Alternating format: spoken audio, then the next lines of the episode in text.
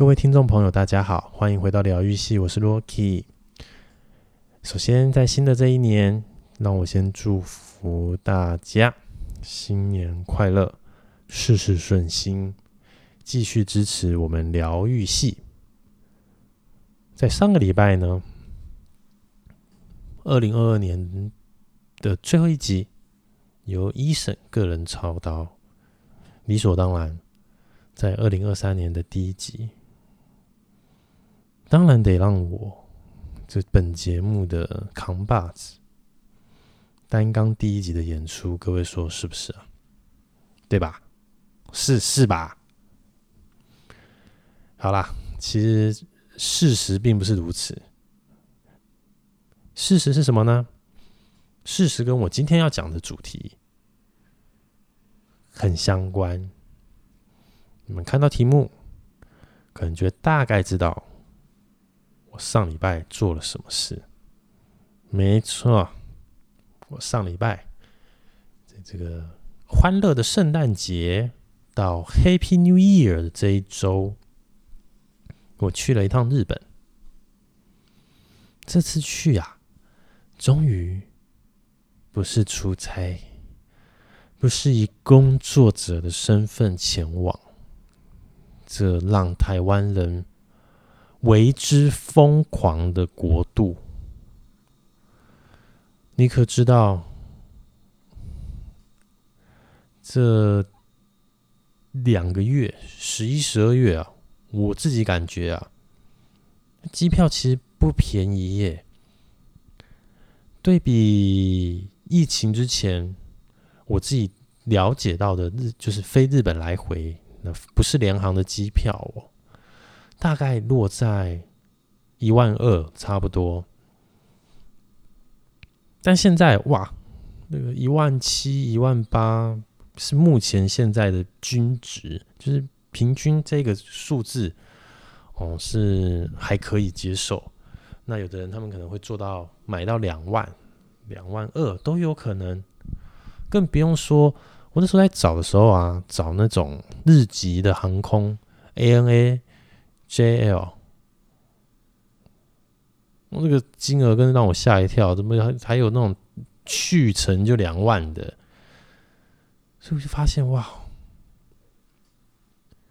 大家是不是赶着在中国的我们隔壁邻居中国的大家开放可以出去外面的这个世界之前，赶快先去一趟日本？不知道是不是大家是不是这样的心情啦？但我自己，我自己是有一点这样的心情。那没错，上周呢，小弟我去了日本，而且呢，带着妈妈一起去。哦，主要是。这个妈妈距离前一次去日本也已经好久好久的时间，然后在这段时间，因为她很忙工作，一直都没有时间可以让她放下家里的事情，好好的跟我们出门一趟。所以这是我所幸。半强迫式的，直接就带着他去看看东京，看看他曾经在三四十年前去过的六本木，现在变成什么样子？这样，就不是本着这一片孝心。我本来对于一起去去日本、去东京。有着，嗯，这算什么？不，不是粉红泡泡哈，不是粉红泡泡，是一些幻想吧，美好的想象。就啊，带着妈妈去这边，那妈妈可能会觉得，哦，哇，好好好，呃，这个气氛很好啊，或者说，哇，他们这个圣诞节的这一个 illum illumination，这个灯光。装饰弄得很漂亮啊，等等的。或许是因为自己是思考形成的人，某种心情就会觉得想要得到正面的反馈，这样。可是整趟下来呢，你要说它是很无聊、不好玩，又或者说让人失望，倒也没有。但就像大家常说的，这个理想很丰满，现实很骨感。哈，现实的感觉、现实的体验啊，跟出发前的想象啊。我不得不说，真的有落差。也经历过这一次呢，我就决定不再带妈妈出门吗，不是哈？我就决定，哎，之后可能要换个方式，换个思维去想，带妈妈出门应该怎么做这样。因此，今天这一集，我就想来跟各位聊聊。跟长辈出游的时候，有五件事，你一定要小心，好吗？你一定要注意，OK？那是哪五件事呢？在说这五件事之前，我先给结论。结论是什么？结论就是带长辈出门。我真的诚挚的建议，就跟团吧，没问题，就跟团吧。跟团的好处，跟团的坏处，我想大家应该都略知一二，我就不赘述。但跟团它最最最最最大的帮助是什么？最大的帮助是，这一个行程，因为在出发前你就知道了，所以呢，你知道，你的爸爸妈妈知道，长辈知道，那就算最后呢，玩起来好像不如预期，责任也不会落在去想行程的小孩子身上。我觉得这就是最关键的。一件事，那剩下的呢？我们就来听听，就来听听我经由这一次的经验想到的带长辈出门必须注意的五件事。首先，第一件事。就是体力，不啰嗦，就是体力。自助行啊，交通什么的，基本上都要自己来。那自己来的结果呢，相对就会比跟团累，因为跟团你基本上就是上车睡觉，下车尿尿嘛，对不对？那累。自助行，自己规划行程，自己去思考交通，累；赶车累，走路累。什么时候往下一站走？这一站要走多久？累。特别是在日本，一直走路，累，累累累累累累累。那年轻的我们当然觉得没什么，或是盯一下。回去来个修足时间，特别是日本，再走四天都没关系。平常在台湾一百公尺都要骑机车，到了日本一公里走路没问题，没问题啦。哦，大丈夫，没事。这是很玄哈，这个这个之前我分享过了，在那个日本的食衣住行有讲过，日本走路很舒服，不得不说。但是啊，那是对我们啊，好吗？对长辈来说，很累，很累啊，不容易呀。那我妈妈其实算是蛮能走的人了，这样，那还是会在会在他的脸上，就是这个行程这样子安排下来以后，还是能感觉到有一些疲态，有一些疲态。这时候，身为安排行程的我自己就啊，怎么办？就会有压力，你会觉得我没有拿捏好这样。哦，但是当时其实并不是，其实应该这样说，我当时就已经有先预想好这些事情，所以我并没有认为一定要在某个地方待多久啊，干什么啊，我都认为随时，你知道吗？日本的咖啡厅很多，连锁也好，不连锁也好，随时我们都可以去咖啡店坐着休息一下，但。因为是自己妈妈嘛，可能就会怕浪费钱，就会说没有他还能走，没事。但你就是看出来，其实很累啊？怎么看嘞？很容易啊。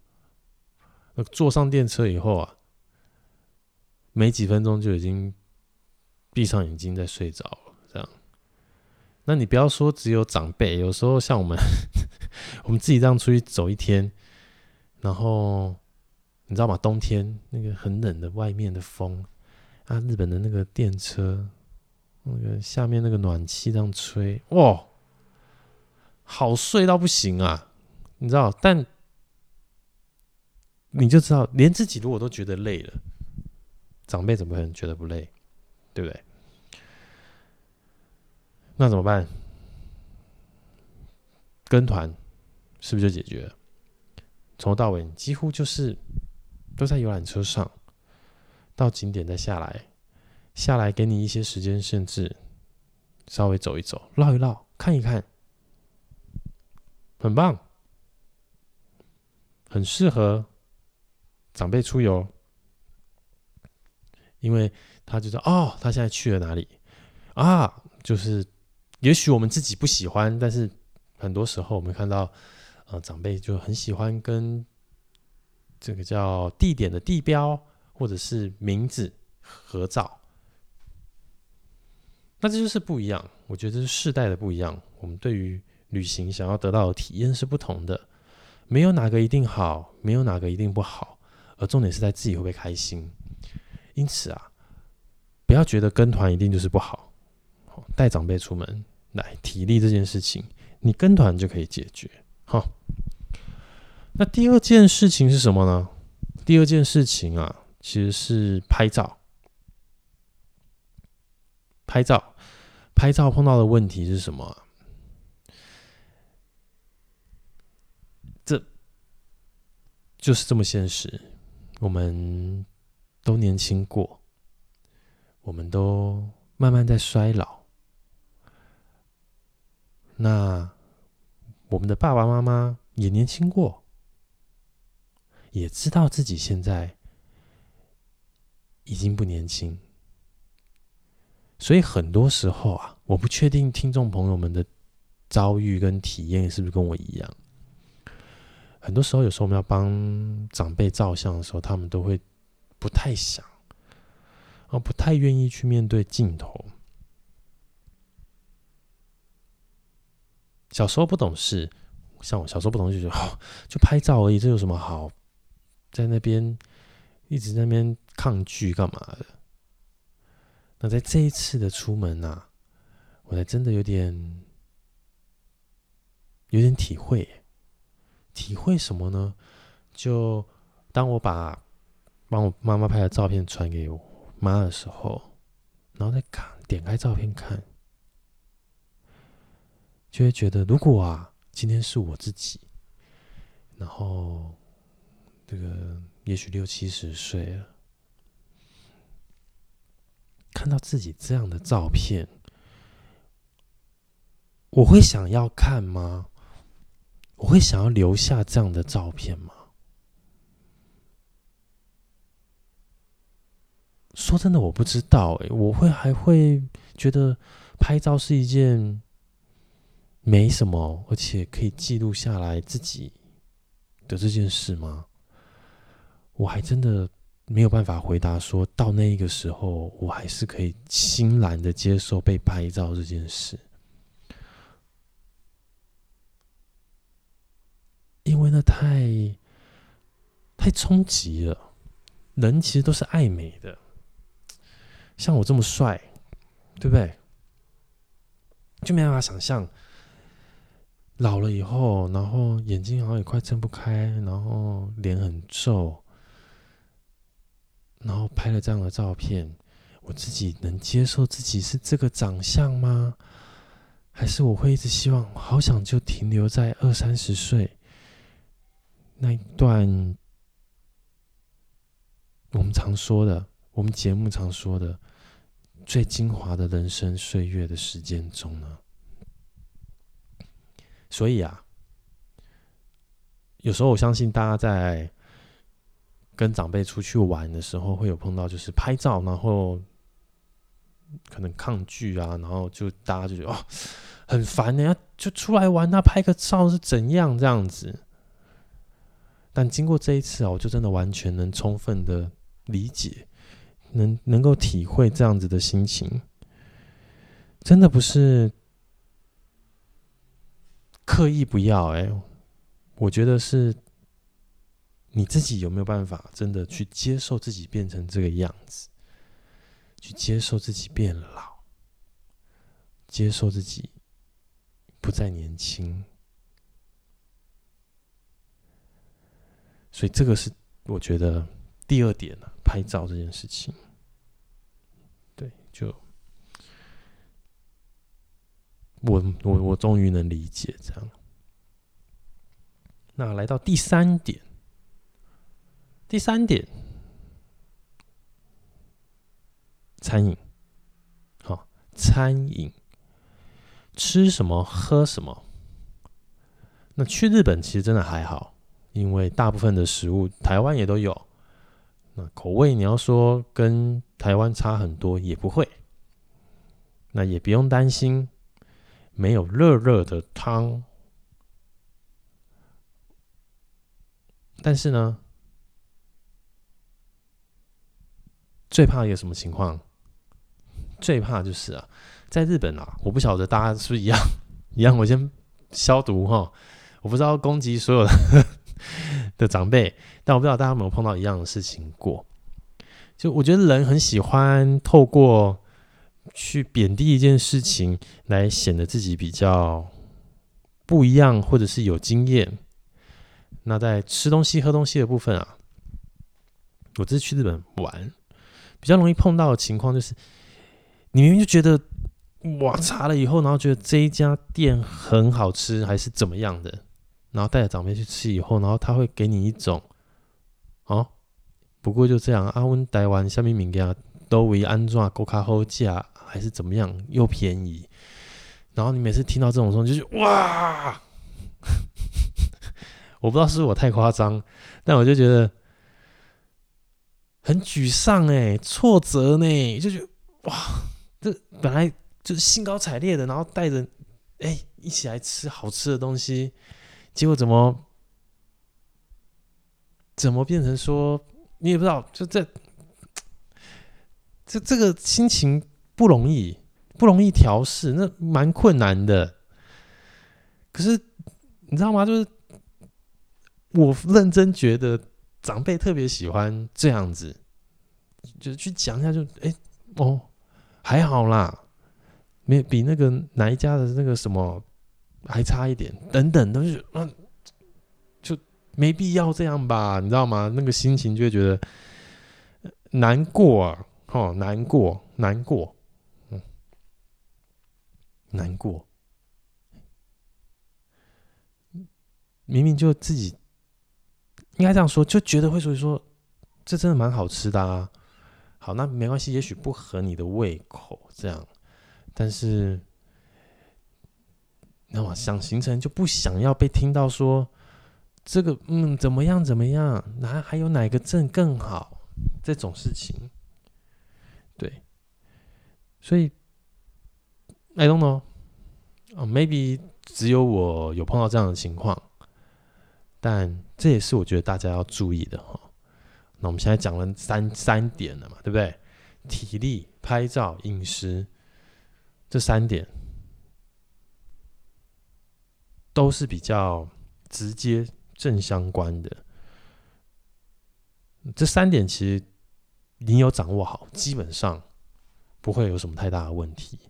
然后这三点呢，大概也都可以透过跟团解决掉。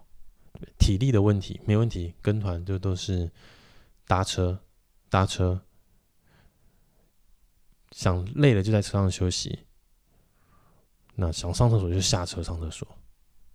拍照呢啊，有时候因为跟团嘛，那也会有一些其他的团员们，或者是领队导游跟大家说，你可以在哪拍照，怎么拍啊，干嘛干嘛的啊。所以好像这个关卡有时候那么一点点，因为其他的一些外在因素可以顺利的克服掉。那餐食的部分呢，吃东西喝东西的部分。就算今天跟团去吃到不好吃的，你也不会觉得责任是我扛嘛，对不对？就是旅行社扛啊，旅行社哇带着什么烂东西，那么难吃之类的，对吧？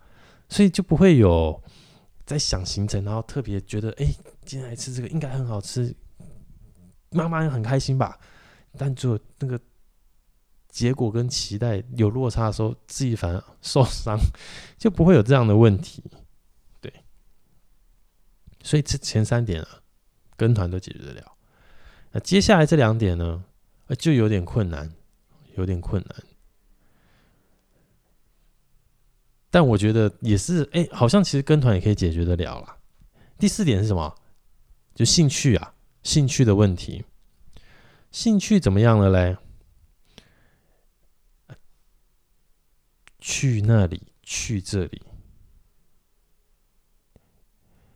比如说，正常来说，哦，带长辈，基本上可能大家就不会想要去。我举例举东京好了啦，就可能不会去新宿涩谷、原宿、表参道，对不对？会觉得那些是年轻人去的地方，然后比较没有什么。长辈可能可以看的东西等等之类的，嗯，啊，但是，嗯，比如说去庙宇、去郊区看风景，啊，有的时候呢，对于小朋友来说，好像又那么一点的，嗯，没办法感受。所以这部分啊，他就很容易成为当小朋友在带长辈出游的时候，我觉得蛮容易碰到的问题。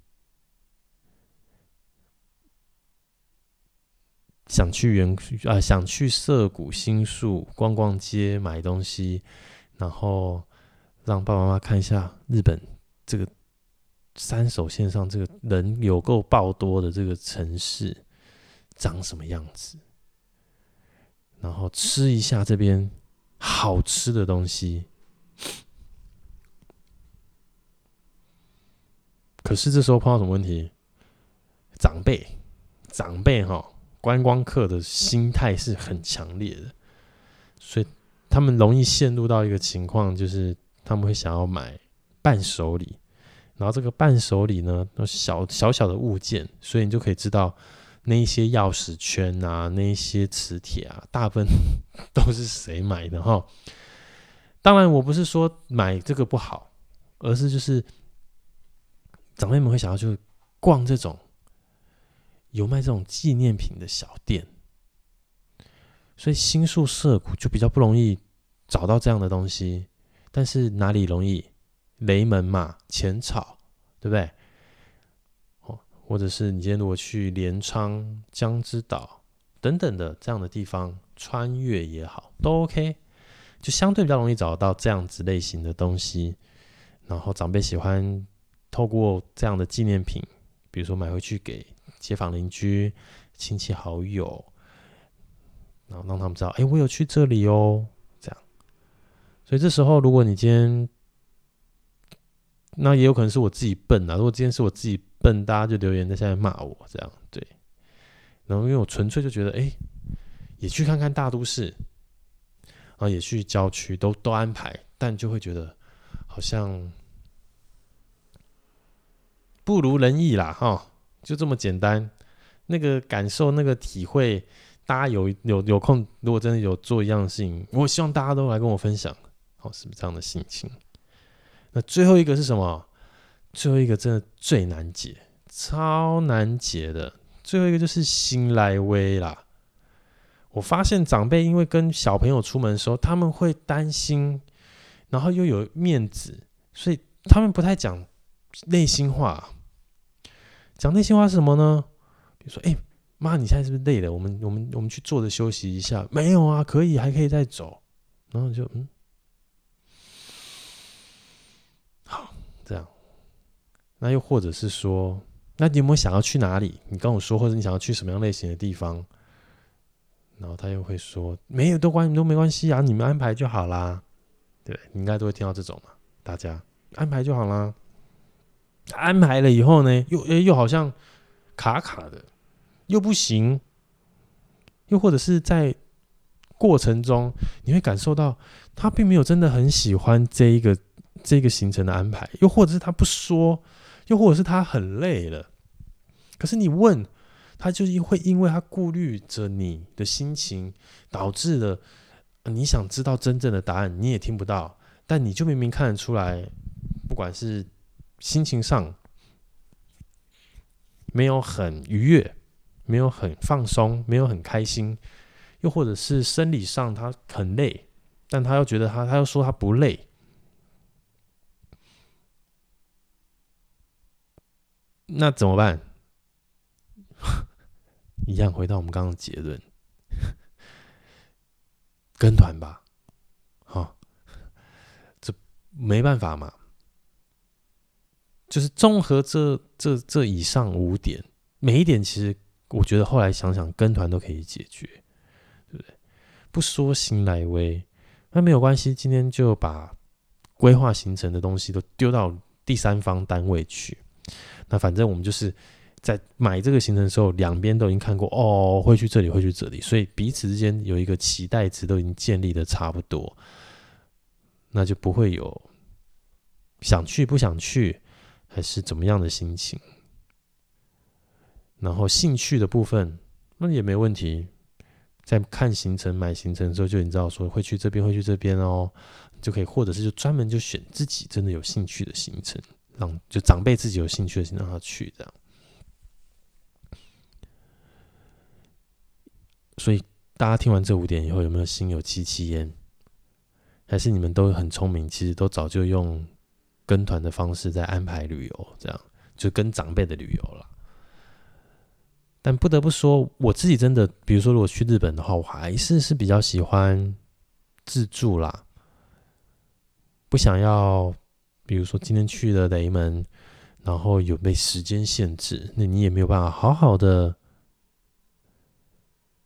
走一下，然后看看日本人排队的一些小店家在排什么，在吃什么，拍一下，就会很有压力。我不喜欢那样，我喜欢。就我的风格是有点走到哪就到哪这样的心情，比较少会提前真的很认真的去想，我这个时间要在这边，那个时间要在那边，我会定出一个大方向，今天就去这边这边这样，或那边。那如果时间有限，我们就把其中一个删掉，这样就比较ゆっくりゆっくり的。 在进行，这真的是我这一次的做法，因为我你不要说，就我这么，对我已经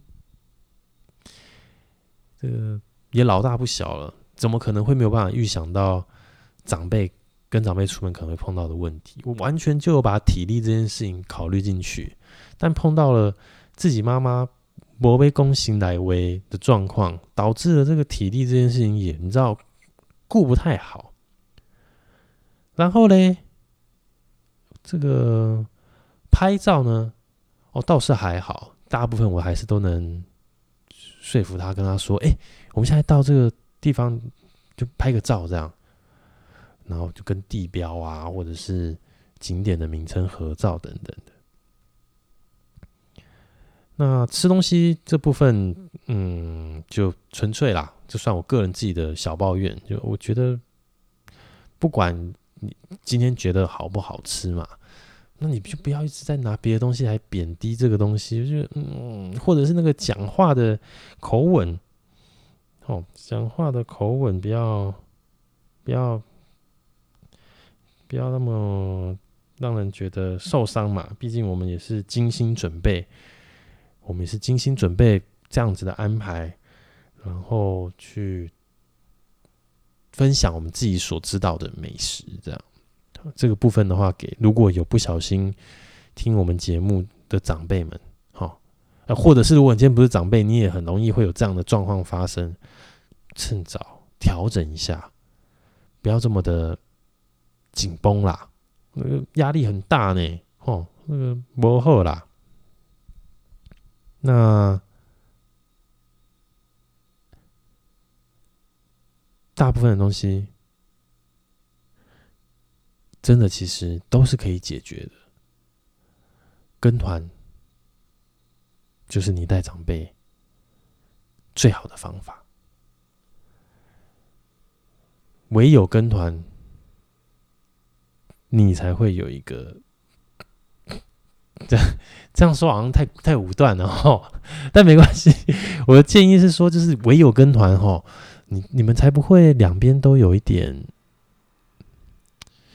一边觉得很用心准备，那一边觉得好像少了点什么。可是因为觉得少了点什么的长辈，他不愿意说出自己真心的想法，因为他也会顾虑到你啊。他其实也是一种爱你的表现，于是这样子细微的误会可能就会产生，然后你就会想说：“哦，这下次不要带他出来，有够麻烦的。”这样，所以一点点自己的经验啦、心得，给大家参考一下。回过头来到现在。再去想上礼拜去的那些地方，我还是觉得蛮值得的啦。那你说我会不会继续带妈妈自助呢？我觉得我应该还是会，因为我真的不喜欢跟团。其实我在这边建议大家带长辈出门就跟团解决，可是我就真的很喜欢享受这种。就算漫游吧，就我不用一定都要上到游览车上，然后这个点走，马上去下个点，下个点走，再去那个点，这样。我就想说，OK 啊，哦，我今天就我先去东京车站吧，带妈妈去东京车站看看。哦，东京车站的这个外面、里面，东京车站的也许是什么地下一番街，是吧？哦。还有很多的伴手礼，然后接着去银座，再去六本木，看起来都是高贵欧西亚类的行程哈，是不是就是因为这个排错了？所以妈妈没说，好吧？对，但是也是有去这个玉电厂奥类啊，你看看。富士山，那个哇，富士山真的好漂亮，没话说。那个形状端端正正的，看起来像一个，就是旁边都是平的，就它这样子长起来，然后上面戴了雪白的帽子，就是雪就覆盖在它的上面，就真的好漂亮哦，有够漂亮的。嗯所以你说前面抱怨了，我自己觉得像抱怨啦，抱怨了这么多，但回过头来还是觉得，你跟自己的妈妈留下了蛮不错的回忆，就会觉得好，我下次还是要自助带她出门，搞搞操，让她累。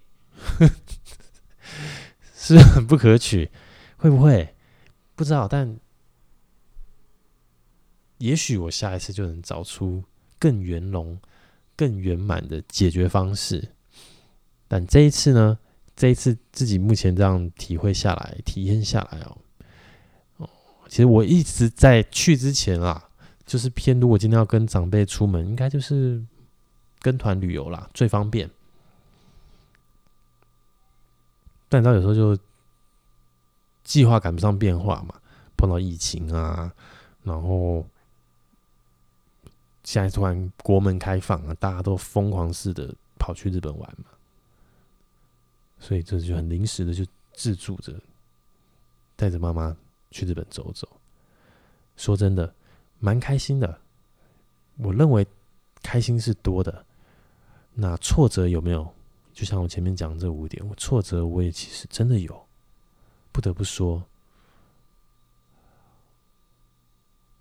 因此最后的呼吁啊，就是如果今天大家出门自助自助行的时候啊。如果你今天是属于没有规划行程的那一方，纵使你觉得这个行程不是那么百分之百符合你要的，我觉得啊，你不要忘记跟规划行程的人说声谢谢。那声谢谢看起来没什么，但对于很认真在规划行程的人来说，是一个很正向、很积极，会鼓舞到他的一个反馈。你就算今天不小心吃了的东西是你觉得嗯不是那么满意，也不要急着先贬低这个东西，因为吃东西本来就很主观嘛。那认真在思考要带你去吃这家店的人，他也绝对不是信手拈来随口就哎，让我们去那边吃那一种嘛。所以也就不要顾着。自己的感受就一股脑全说，这样给建议当然 OK，对，也许不用马上，也许可以之后。那那样子在想行程带着大家走的人，那才不会。如果像我这样玻璃心的人，才不会就这样哐，然后现在再上来节目跟偷跟大家抱怨这样哈。好了，结论就是。如果你还没有那个没有办法像我有这么好的脾气，好，没有像我有这个频道这种情绪的抒发出口，麻烦你带你的爸爸妈妈出门时，我觉得应该是在六七十岁以上了，你就跟团吧，好，跟团就一跟团就天下无难事，没问题，大丈夫。请你一定要铭记在心。那跟团会不会不好玩？我觉得不会。自助一定好玩吗？跟长辈哈，前提都设定跟长辈也不一定。但重要的是，你都争取到了，呃，跟着自己的家人、爸爸妈妈一起在国外。体验一下国外的人文风情、美景、美食的时光，而那些时光啊，是非常非常难能可贵的。请大家好好把握时间，趁着自己的。爸爸妈妈，自己爱深爱的长辈，还没有这么的没有体力，还没有这么的不年轻，把握这些时间，一起创造属于你们的回忆。那今天的节目就聊到这边，那非常感谢大家的收听，我们下个礼拜再见，拜拜。